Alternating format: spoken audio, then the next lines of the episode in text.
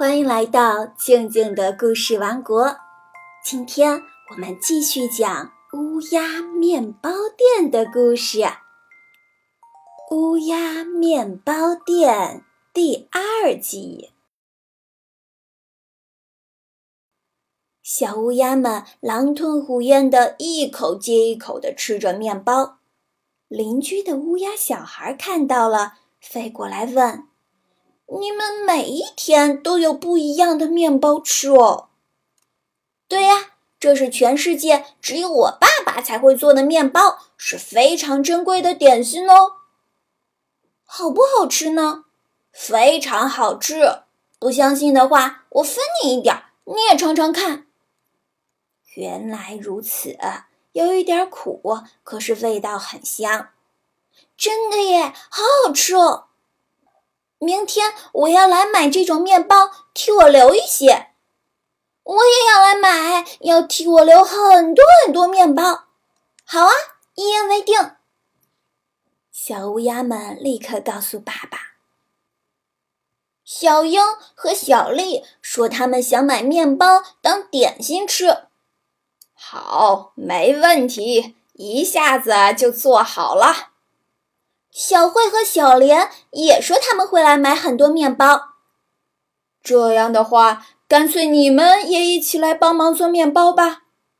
好啊，好啊，我们都来帮忙。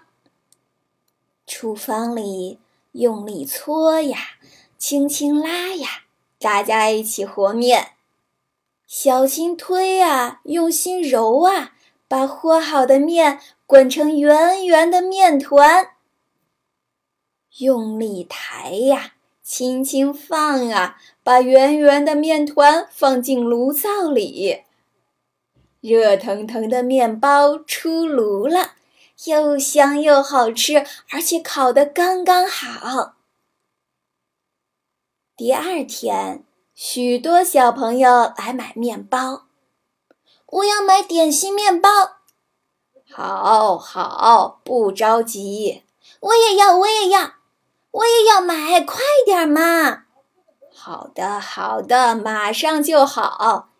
点心面包真好吃，谢谢。如果再便宜一点的话，我每天都会来买。店面如果再干净一些就好了。好好，真是不好意思。还有还有，如果多一点的变化的话，就更好了。谢谢。谢谢大家捧场。